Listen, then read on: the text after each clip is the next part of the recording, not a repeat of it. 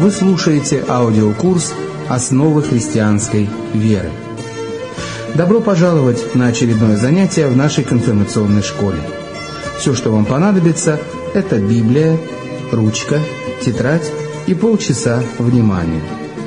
Усаживайтесь поудобнее, и тема нашего сегодняшнего урока – гимны и духовная музыка в приходской жизни – Сегодня мы будем говорить с вами о тех неотъемлемых элементах богослужения, каковыми являются пение гимнов и духовной музыки. О том, насколько важно не пренебрегать ими, говорит нам Священное Писание. Прочитаем вместе с вами Слово Божье из Псалма 150. -го.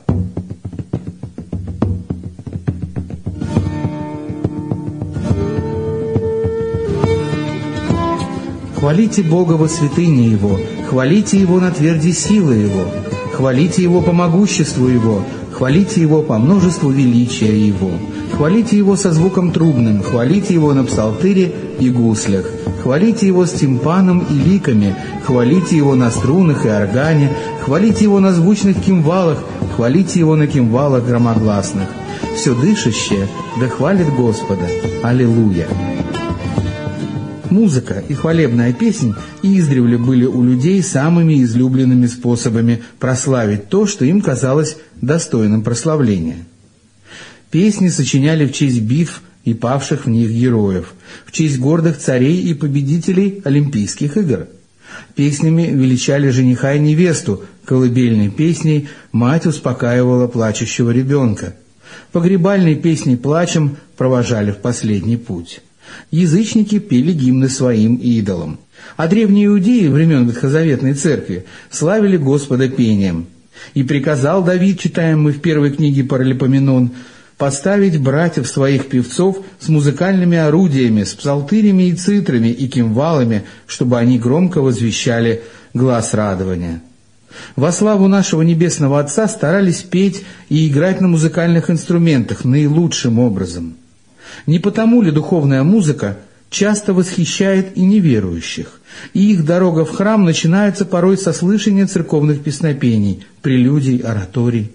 Едва ли это удивительно, ведь в духовной музыке присутствует и Слово Божие, а слышание, как известно, рождает веру. Но прежде давайте вспомним о нашем прошлом занятии. Тогда мы говорили о церковном годе, о богослужении и литургии. И сейчас попытайтесь сформулировать ответ, почему литургия является самым главным богослужением для христианина. У вас есть минуты, чтобы подумать.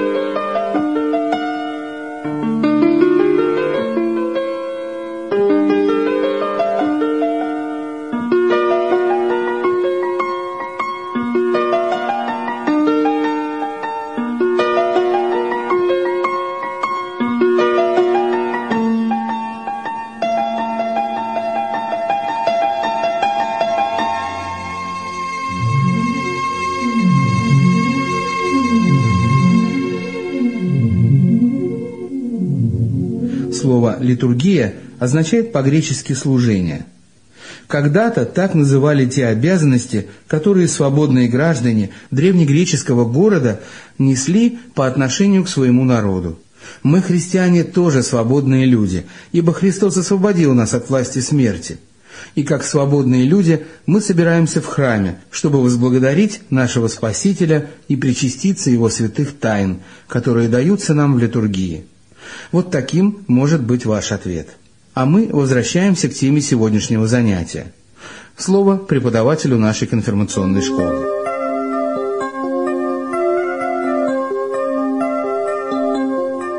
С тех пор, как существует на земле Церковь Христова, существуют и церковные песнопения, или гимны. Сегодня в нашем церковном обиходе мы зовем гимном любую песню – которое находится в сборнике, том самом, что мы берем перед началом богослужения, переступив порог церкви. Музыкальный термин «гимн» более узок. Гимн по-гречески значит «песнопение», и гимном в теории музыки зовут особо торжественную мелодию, которая начинается с кварты, что придает ей возвышенность и весомость. Но давайте не будем проявлять твердость там, где этого не требуется, Любая песня, в которой мы прославляем величие Господа нашего Иисуса Христа, сегодня может считаться гимном. Разумеется, это не отменяет требований к автору музыки и текста соблюдать правила вкуса. Наоборот, мы должны стремиться к максимальному художественному совершенству в тех произведениях, что мы посвящаем Богу, и непрестанно молиться о том, чтобы Он поддерживал наши усилия. Какими были гимны ранней церкви, доподлинно мало известно. Слова их, сочиненные гимнографами Климентом Александрийским или Амвросием Медиаланским, лучше дошли до наших дней. Для них уже придумали новые мелодии, и сегодня – когда мы поем с вами гимны из сборника гимнов Евангелической-лютеранской церкви, мы едва ли задумываемся о том, что автором слов был епископ Милана Амвросий, живший еще во второй половине IV века. А в самом конце века VI римский папа Григорий I, прозванный Великим, озаботился тем, как свести воедино все способы церковного пения, дабы на всей земле Господа славили одинаково стройно и с восклицанием. Результатом его работы стало формирование григорианского хорала, и несколько веков так называемый григорианский антифонарий использовался без изменений во всех церквах христианского мира. Мужской хор исполнял в один голос эти величественные песнопения. Но в IX-X веках в строгую систему вкрадываются изменения.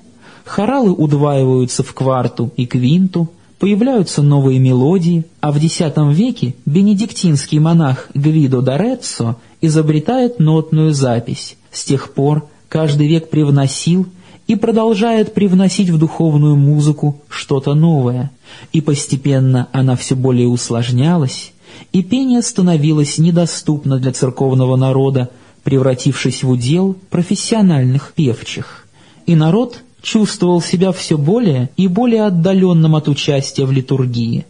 Не только непонятный латинский язык, но и сложные гимны делали его статистом. Эпоха реформации принесла с собой и изменения в церковной музыке. Пожалуй, первыми здесь стали гуситы, чешские реформаторы XV века – Среди наших гимнов есть один, слова которого восходят к одному из сподвижников Яна Гуса, Яну из Янштейна.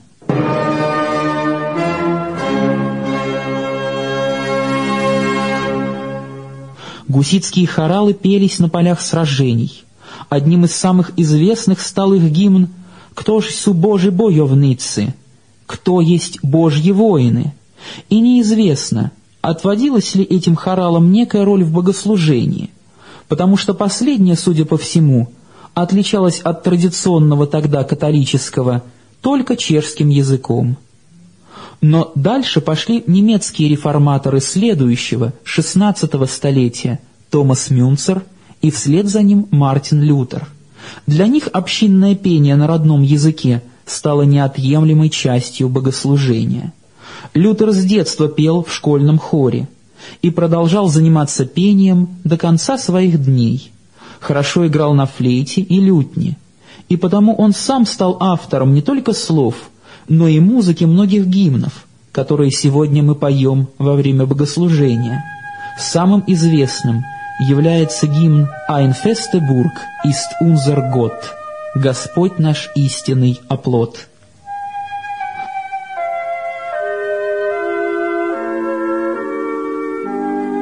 Но кроме того, Лютером и его последователями была разработана система, согласно которой гимны вводились в литургию. Гимн исполнялся в начале богослужения, потом после чтения посланий и перед чтением Евангелия.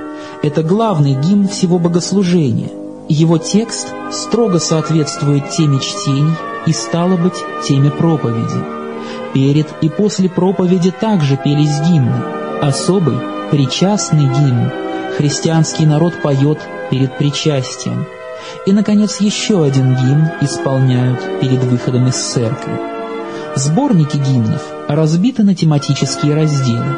Некоторые из них относятся к тому или иному периоду церковного года, другие — к некой жизненной ситуации, в которой может оказаться верующий, которому требуется воздать Богу хвалу, помолиться или, может быть, спеть минуту радости или печали по усопшим.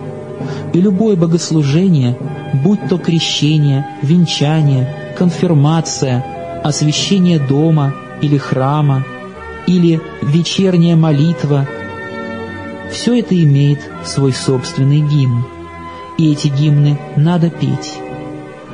Помните, что церковь — это не филармония, и вам, дорогие друзья, не стоит стесняться ни ваших вокальных данных, ни их отсутствия.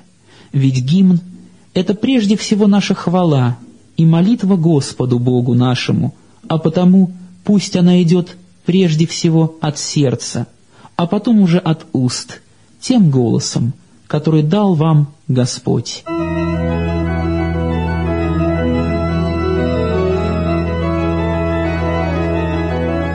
Некоторых церквах пение не сопровождается игрой на музыкальных инструментах.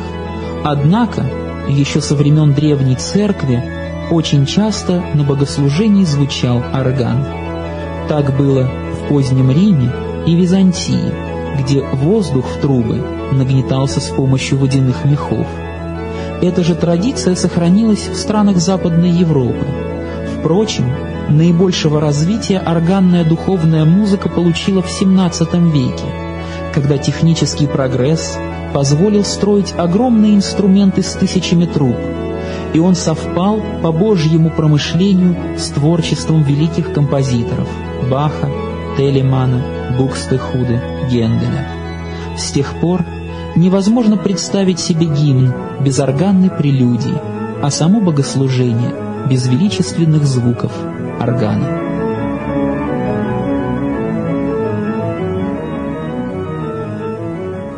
И еще один технический совет.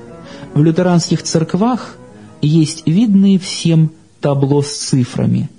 На них указаны номера гимнов по сборнику и номера куплетов, которые сегодня поются во время богослужения. Поэтому берите смело сборник, как только войдете в церковь, открывайте его и пойте. И да Господь ваш голос сильным и чистым, дабы славить вам его стройно и с восклицанием.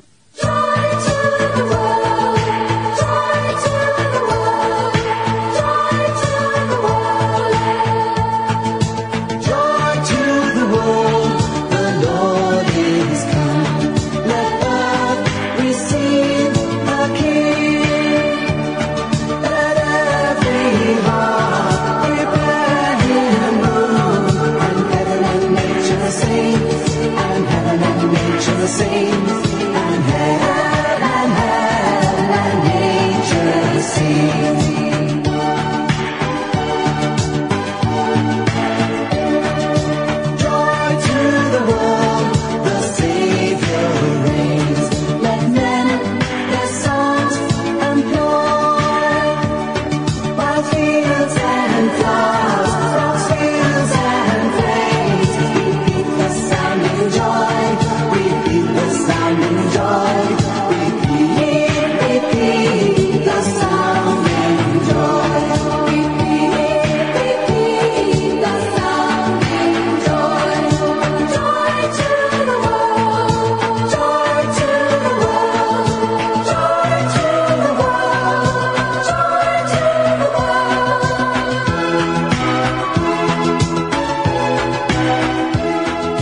друзья, вот так стройно и с восклицанием славят Бога музыканты группы Бонни М.